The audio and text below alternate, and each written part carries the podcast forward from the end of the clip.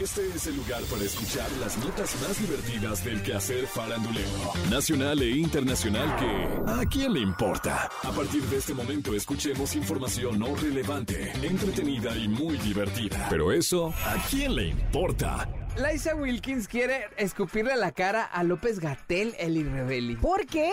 ¿Qué está sucediendo? Ay, Eli, mira, te A voy a contar el chisme. Fíjate que hace unos días Laisha Wilkins fue blanco de comentarios por haber publicado un tuit contra el subsecretario de Prevención y Promoción de la Salud. Puso, me encantaría encontrarme a Hugo López Gatel en la calle para escupirle en la cara. Perdón si les molesta que esté en contra de este genocidio e infanticidio. Dicho esto, en referencia a los reclamos que se le hacen a Gatel sobre la falta de medicamentos para los niños con cáncer, un tema que se le remarca mucho al subsecretario. Para empezar, ¿quién es Laisha Wilkins? ¿A ti te suena ahí como que quién es ella?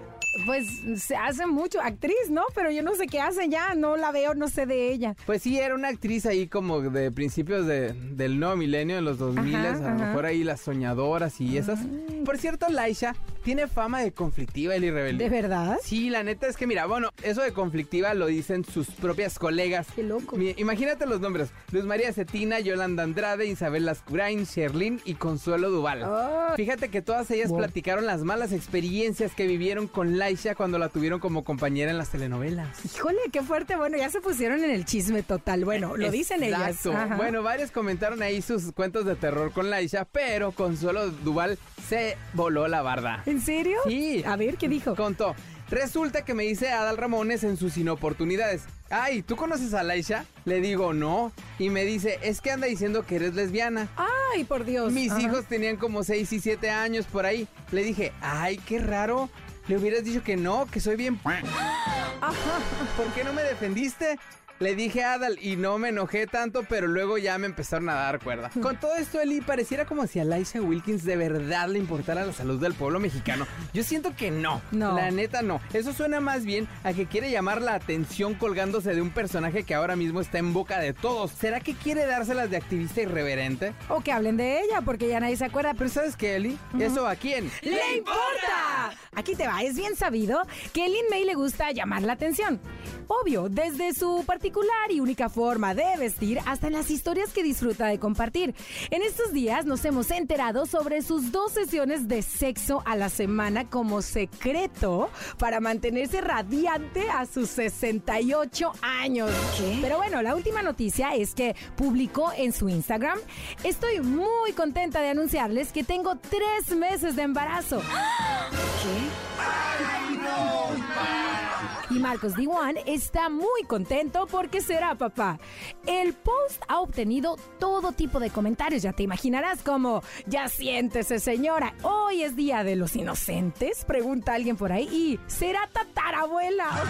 Pero bueno, y si Lin May a sus 68 años tiene 3, 6, 9, 12 o 15 meses de embarazo, ¿eso a quién ¡Le importa! Tras dos años y medio privado de su libertad, hace unos días, Esteban Loaiza, el exmarido de Jenny Rivera, salió de la cárcel. Esteban logró que le redujeran su condena de tres años por buena conducta y dejó la prisión para ser extraditado a México.